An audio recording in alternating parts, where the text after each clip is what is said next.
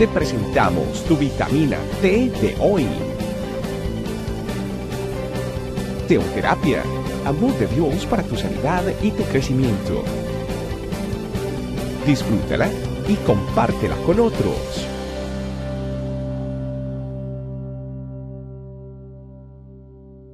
Hola familia, muy buenos días, bienvenidos a una nueva vitamina T, vitamina que nutre nuestra vida espiritual. Hoy con el tema el ladrón versus el pastor. Vamos a ir al libro de Juan, al capítulo 10, verso 10 al 11.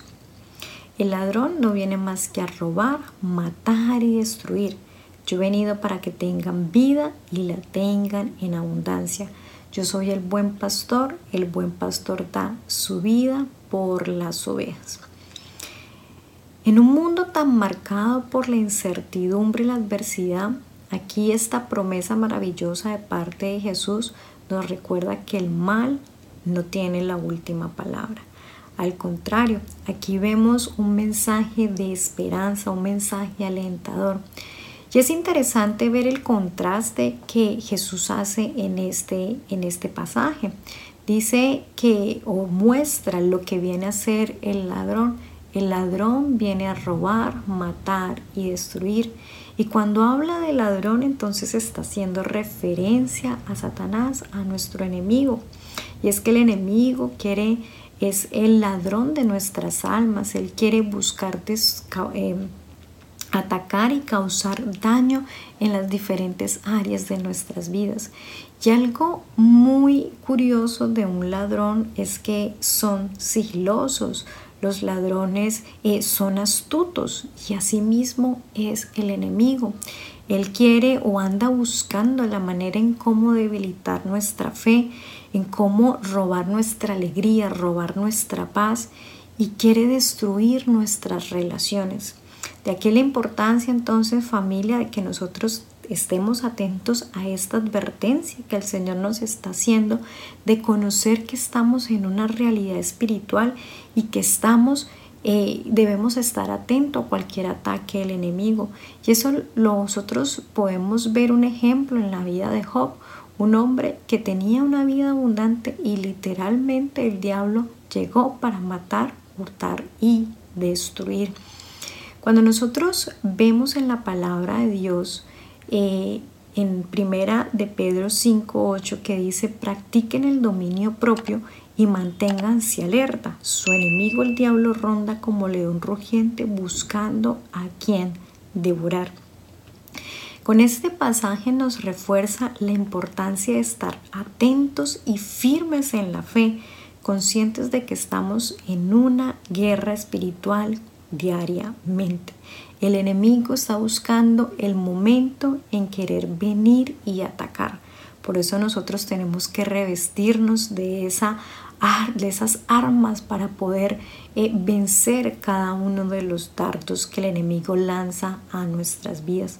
Ahora veamos lo que viene a hacer el pastor.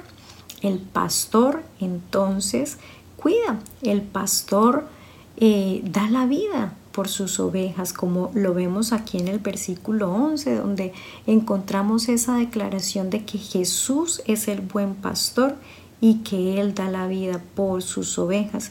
Y eso fue literalmente lo que Jesús hizo en la cruz, dio su vida por cada uno de nosotros.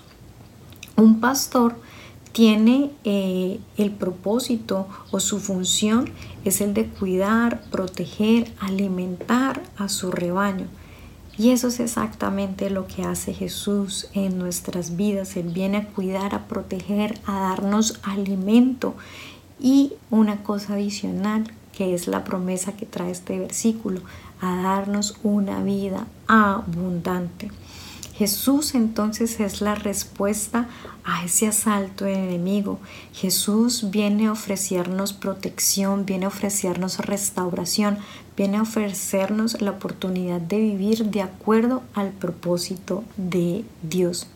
Jesús, como ese buen pastor, entonces nos está ofreciendo una vida que trasciende más allá de lo material y de los logros temporales.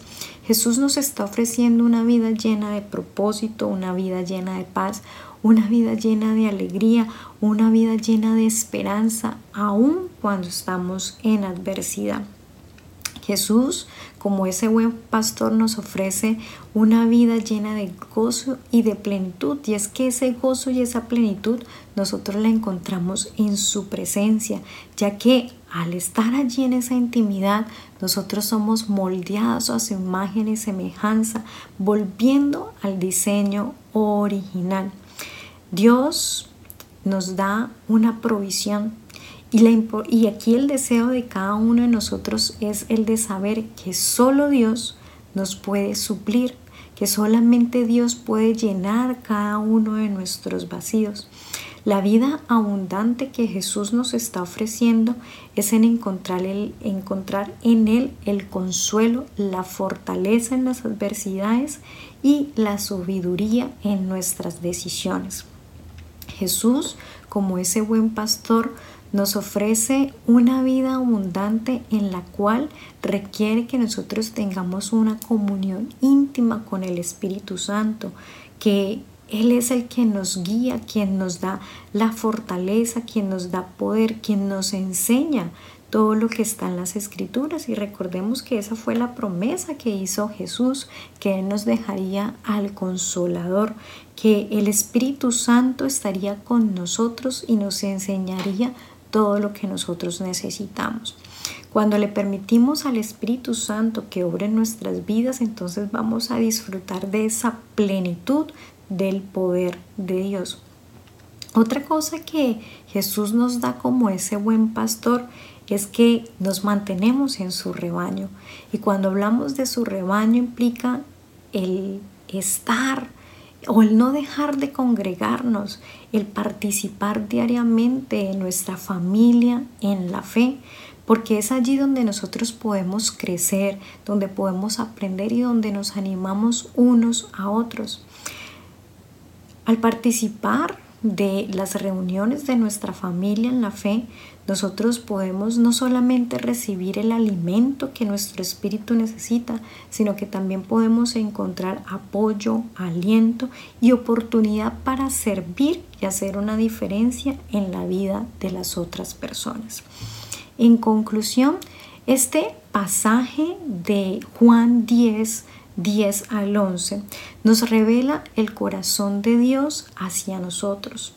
Él no solo nos está advirtiendo de la presencia del enemigo y de sus intentos por destruirnos, sino que también nos está dando una promesa de vida abundante en Cristo, de que tenemos un pastor que conoce nuestras necesidades, que tenemos un pastor que está 24/7 teniendo cuidado de nuestras vidas, ofreciéndonos una vida significativa y que no está la cual no está condicionada a las circunstancias externas, sino que más bien nosotros podemos disfrutar de su abundancia cuando estamos en una plenitud en nuestra relación con Él, cuando le buscamos día a día.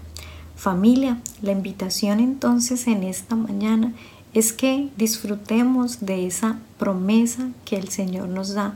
Tenemos un pastor que cuida, que protege, que nos alimenta, que nos suple todo lo que nosotros necesitamos. Vamos a orar.